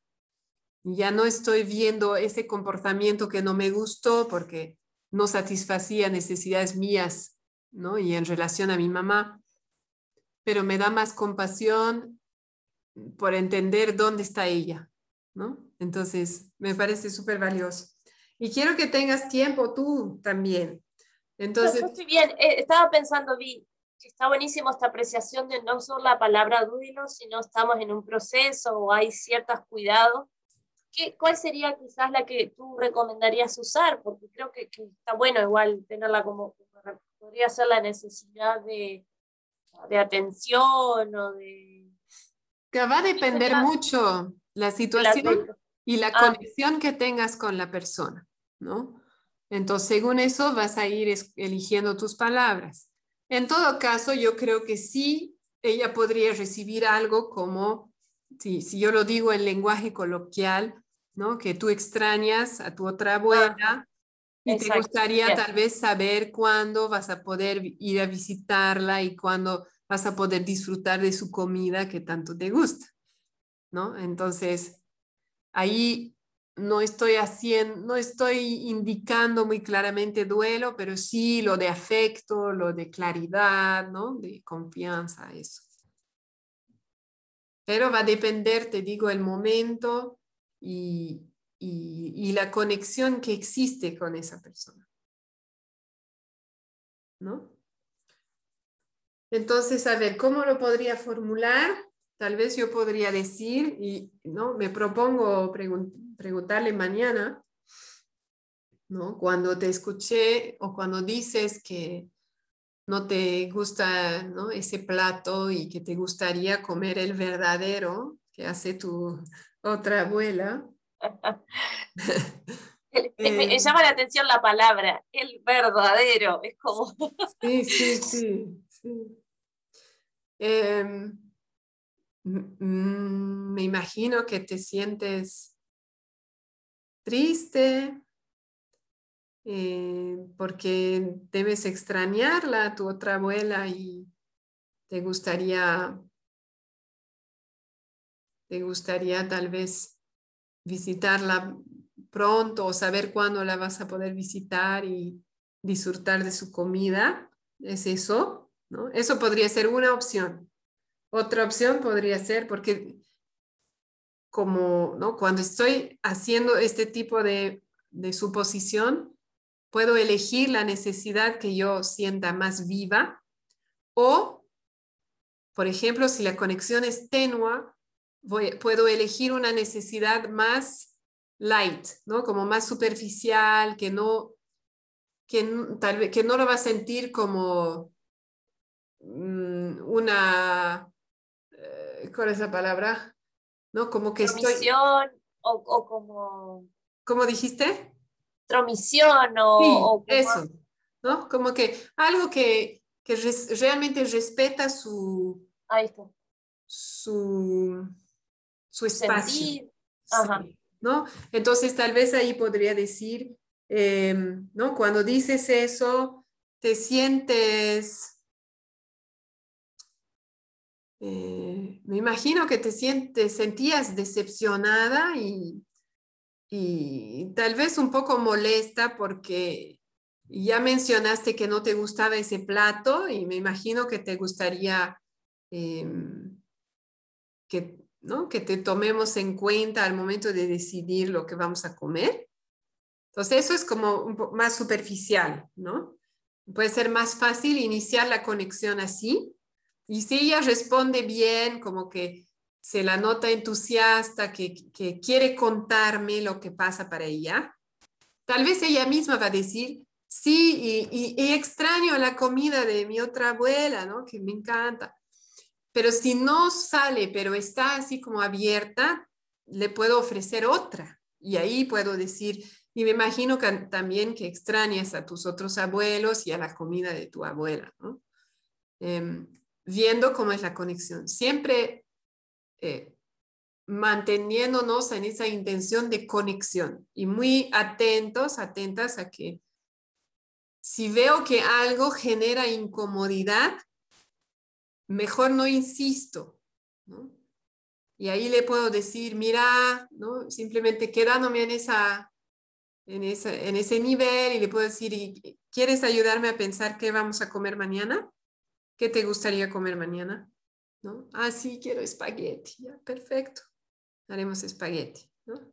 Solo si yo estoy abierta, porque si después le digo, no, no, mañana no, hoy nunca más vamos a comer espagueti, va a ser peor, ¿no?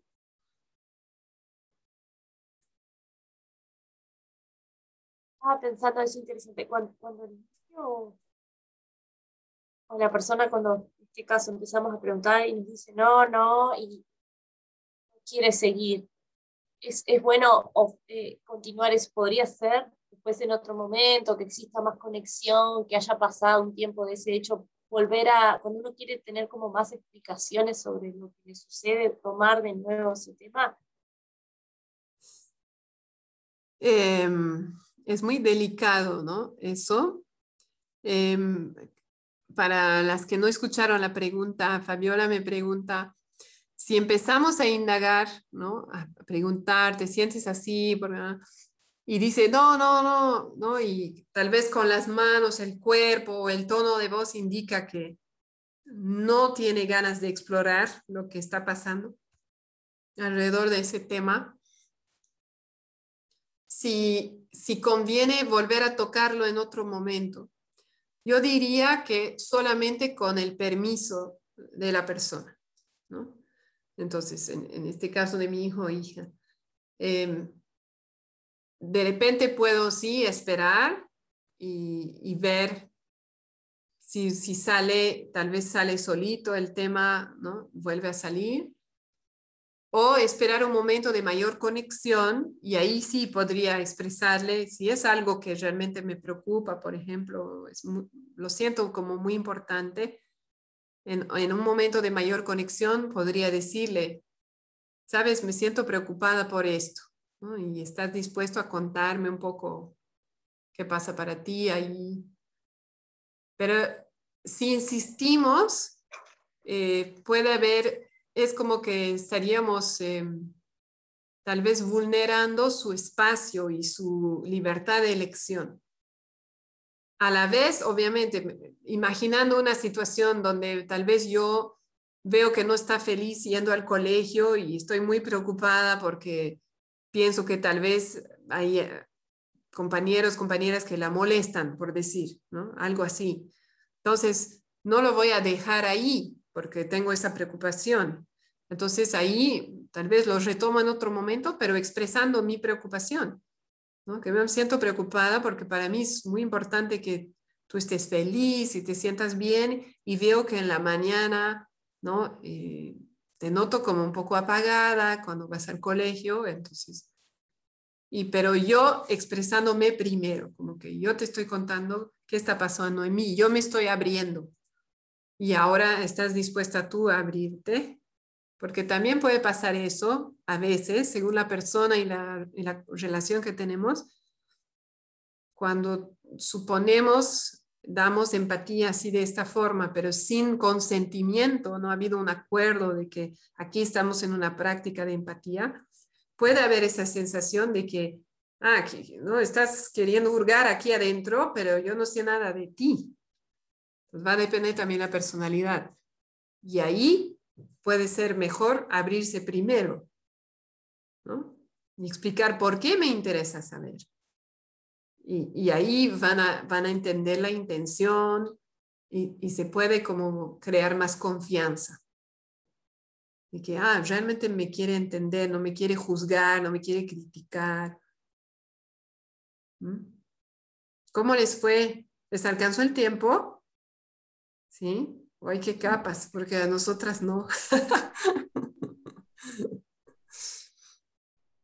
Fabiola, ¿estás? Para mí estuvo estuvo súper estar solo así. Ay, qué bien. Muchas gracias, Fabiola.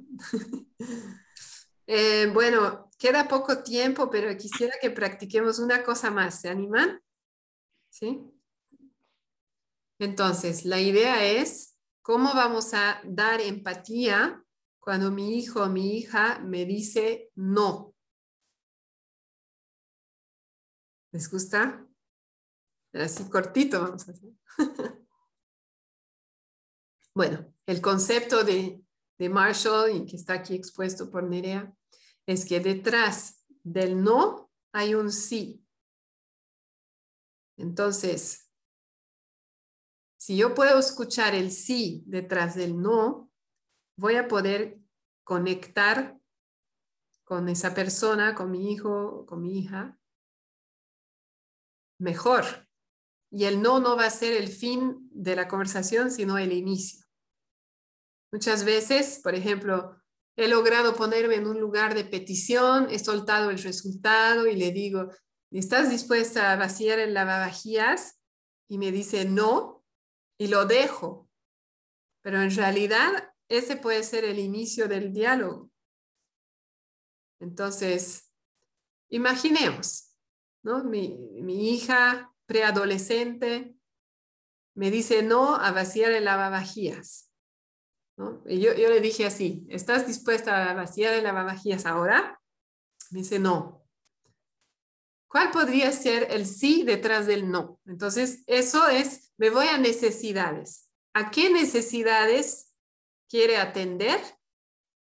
En vez de atender a mi necesidad de apoyo y a su necesidad de contribuir, ¿no? ¿A cuáles otras necesidades podría estar queriendo atender? De diversión, de descanso, de muchas. Sí, de elección, de libertad, de autonomía. Ajá, sí. Entonces, ahí creo que aquí lo va a ser más fácil si vamos al ejemplo. ¿Cómo voy a preguntar?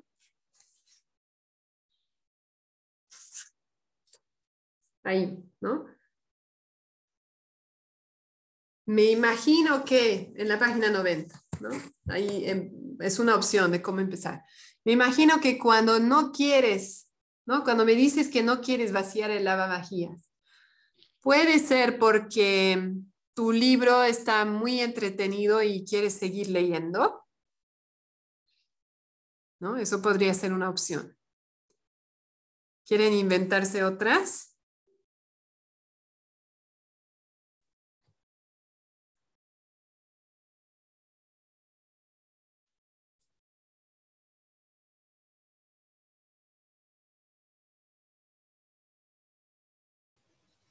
En mi caso tengo un ejemplo. Eh, eh, dice, me imagino que cuando no quieres hacer tus deberes, puede ser porque prefieres divertirte antes de entrar a tu, a tu próxima clase. Ajá. Eso es para una situación en la casa donde no quiere hacer sus tareas. Ajá, súper. ¿Puede ser eso? ¿Qué más podría ser? O sea, ¿quieres, ¿quieres que intentemos generar otras preguntas alrededor de esa situación? ¿No? No. ¿Ok? ¿Alguien quiere poner una situación así bien cortita? Nos damos cinco minutos. Una situación donde hay un no.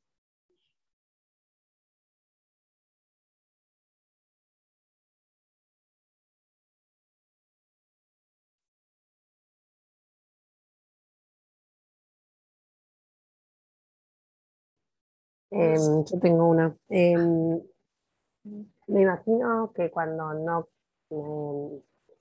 espera, que la formulo bien.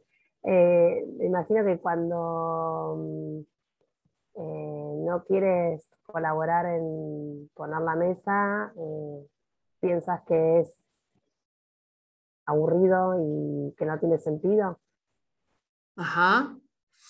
Ahí lo único que me incomoda es la palabra colaborar. Colaborar, sí. la dije y por eso la quise, pero eh, cuando em, eliges no poner, no poner los platos en la mesa, digamos, en lugar de colaborar. Cuando eliges no, hacerlo. Pero observación, ¿no? ¿Cuál es el hecho? Entonces, o cuando dices que no quieres poner la mesa, por ejemplo. Y luego dijiste, me imagino que piensas que es aburrido. Y ahí un, podemos ¿no? empatizar e imaginar los pensamientos del otro, pero hay un, hay un pequeño riesgo ahí, porque lo podemos llevar hacia más pensamientos. ¿no? Ok, entonces no usar piensas y usar sientes. Sientes, te sientes aburrido. Te sientes aburrido. Ok. Yo prefiero porque a veces es como abrir una caja de Pandora, ¿no? Y de ahí viene que sí, que no, es aburrido y también este otro y, y, vamos con mucho juicio y por ahí no sabemos cómo recibir. Y nos quedamos así como que, ah, ¿no? Entonces, puede ser más fácil guiando hacia sentimientos. Esto también puede ser cuando la persona no dice no especialmente, pero con sus hechos. La típica que es que tú pides algo y te dicen sí, sí, ahora, y ahora, y ahora, y no lo hace, no lo hace, no lo hace. Que es que te está diciendo que no con sus actos, pero no te está diciendo que no con sus palabras. Ajá. ahorita o no sé qué. Entonces ahí, claro, podrías decir, ¿no? Cuando, cuando me dices sí ahorita y han pasado tres horas y veo que sigue ahí, me imagino que igual, ¿no? Súper. Aquí lo, lo importante, eh, lo dice Nerea, ¿no? Es acordarse que el no, primero, no es a mi persona. No, no me está diciendo no a mí, está diciendo no a la estrategia que yo propuse. ¿Sí? Y está diciendo no a esa estrategia porque quiere cuidar otras necesidades. Y a veces puede pasar que, por ejemplo, en el caso de mi hija y el lavavajillas, si es una necesidad de autonomía, que no siempre va a ser la misma, incluso en la misma situación, si esa autonomía o elección, tal vez ella me va a decir, sí, quiero seguir leyendo y lo voy a hacer en 15 minutos. Entonces, ni siquiera es el hecho de hacerlo, sino es el momento. A veces va a pasar eso. En otras oportunidades puede ser que no tiene problema con contribuir ¿no? a mi necesidad de apoyo, por ejemplo, pero no le gusta esa tarea específica. Entonces, no, yo prefiero barrer. Ah, ok, ¿no? Para mí está bien. Entonces, cuando nos abrimos a, ¿no? Con curiosidad a entender el sí detrás del no, también se abren otras estrategias eh, naturalmente. Y por ahí descubrimos algo muy diferente también que me ha dicho no a vaciar el lavavajillas y descubro que en realidad está pasando algo más importante para ella, que yo también quiero darle atención a eso, ¿no? Que no se siente bien, tiene dolor de panza, qué sé yo. Entonces, ah, eso me interesa, también quiero saber eso. Y yo misma voy a dejar esa estrategia de lado por un tiempo. Entonces ahí lo importante es recordar que no se trata de mí, no me está diciendo no a mí. En general, y eso lo tengo del PPLP, ese programa para mamás y papás, de Stephanie Bachman Matei, dice, cuando nosotros y nosotras reaccionamos al escuchar un no, ¿no? Como que, ay, nunca quieres ayudar, o lo que sea, Incluso si no lo decimos en voz alta, pero sentimos rabia, molestia o tristeza, es porque estamos asociando el pedido con nuestra necesidad de importar. Y creemos que si dice no, está diciendo no me importas. No me importas, no quiero contribuir a tu vida, no te quiero ayudar y por eso te digo que no. Pero en realidad no es eso, ¿no? Es que no me gusta vaciar el lavavajillas o que quiero ir a leer o lo que sea. Entonces, recordar eso, ¿no? De que el no no es personal, pero muchas veces lo tomamos personal porque asociamos el pedido con nuestra necesidad muy profunda de importar. Entonces, si me doy cuenta de eso, puedo volver a mí, ¿no? ¿Qué está pasando conmigo ahí? ¿Y cuáles otras estrategias podría encontrar para satisfacer mi necesidad de importar?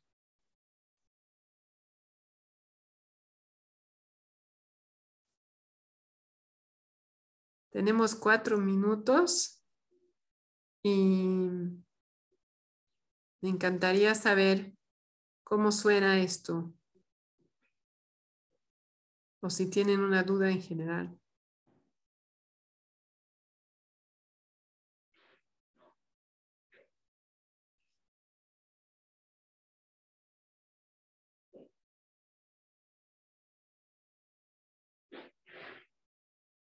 Para mí está claro. Gracias, Lea. Estaba pensando, o está súper claro o está tan confuso que ni, se puede formular la pregunta. Eh, no, para mí está súper claro, eh, me quedo pensando mucho en esta última parte que dijiste, del eh, también qué nos pasa a nosotros cuando escuchamos el no y hacer ese proceso, ¿no? De autoempatía, decir, ok, uno puede hacer el, entender a lo mejor esa, cuando ellos responden ese no, es más fácil ver que hay otras necesidades de ellos más latentes, pero en mi caso es más difícil darme de cuenta de que uno se te queda atado a ese no y, por qué. Entonces me parece clave esa, hacer esa autoempatía, ¿por qué? No, me cuesta escuchar el no. No tanto mm. que por ahí no responda, no haga lo que yo debe pedir, sino por qué me cuesta escuchar, ¿no? Esto que vos decís, esta necesidad de importar, eh, me queda resonando. Mm. Gracias, Luz. Gracias.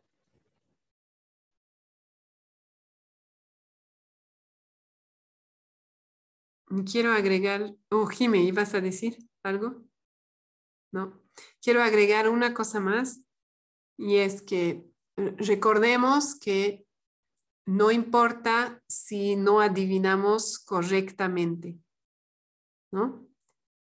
Bueno, tal vez si estamos muy, muy fuera, va a haber una reacción de la otra persona, ¿no? Si estamos imaginando algo muy diferente, pero en general, el proponer algo, una necesidad, un sentimiento que, sea, que es diferente de lo que siente, simplemente le va a ayudar a explorar lo que siente y lo que es importante para él o para ella.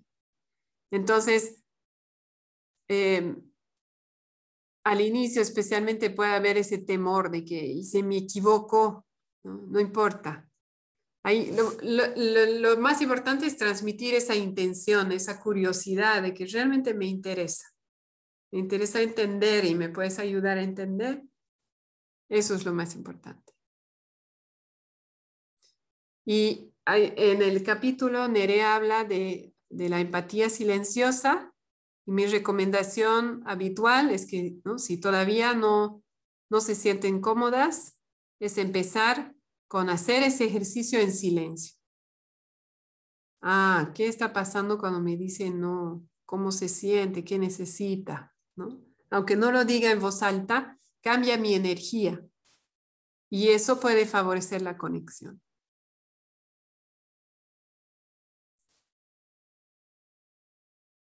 Súper.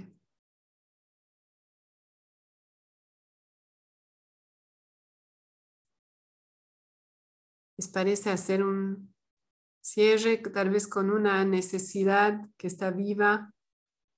Lea, ¿quieres empezar? Sé que te tienes que ir.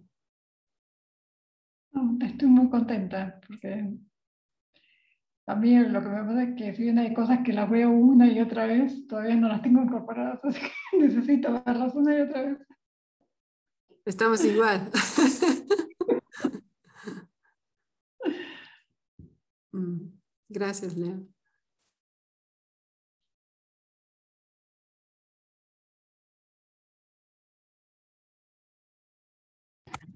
A mí de toda la explicación me quedo con esa parte de cómo llenar mis recursos, como cómo llenarme de recursos, cómo nutrirlas para poder tenerlas listas para ellos, no sé qué necesidad sea. Mm. Porque me quiero nutrir varias, ¿no? Pero queda satisfecha mi, mi curiosidad y mi aprendizaje. Mm. Gracias.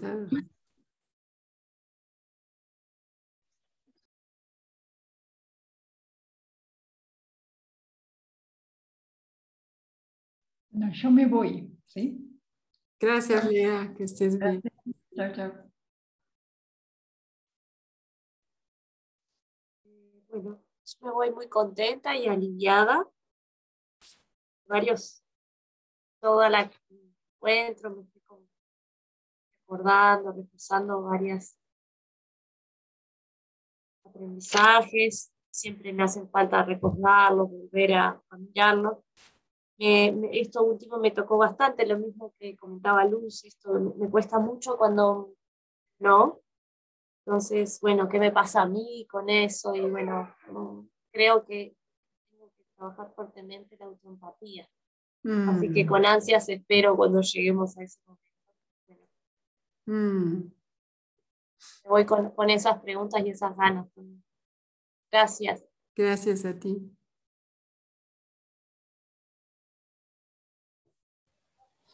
Bueno, yo la verdad em, me voy con más claridad en algunos aspectos, sobre todo la última parte eh, que hablaste sobre cuando alguien nos dice no, que es lo que básicamente pasa con los niños. Mm. Y em, me pone en una situación mucho más clara. Eh, y creo que tengo una necesidad de, no sé si está bien, de estabilidad en el sentido de, de poder em, poner en práctica todo lo que entiendo cuando tenemos nuestras reuniones, ¿no? Y estar e, en una estabilidad entre lo que aprendo y lo que hago. Mm, algo como integridad, tal vez, o coherencia. Exacto, coherencia. Mm. Así que bueno, me voy esperanzada de poder poner en práctica todo lo, de hoy. Mm. Gracias. Gracias, Jim. Bueno, yo también me voy agradecida, muy agradecida por este encuentro. Em, tenía la necesidad de, compartir en comunidad, de, de, retomar estos espacios que creo que para mí son muy enriquecedores y, con mi necesidad de, de aprendizaje satisfecha y de conexión satisfecha. Mm. Gracias. Gracias. Yo me voy también agradecida, necesidad satisfecha de claridad con respecto a la situación con mi hija. Gracias, Fabiola. y de comunidad, de conexión, de propósito. Muchas gracias. Mm. Bueno, que estén bien. Feliz domingo y gracias nuevamente. Gracias. Gracias, gracias, Vic. Gracias. Que descansen. Sí, gracias. Chao, Que descansen. Chao. Mm. Para eso es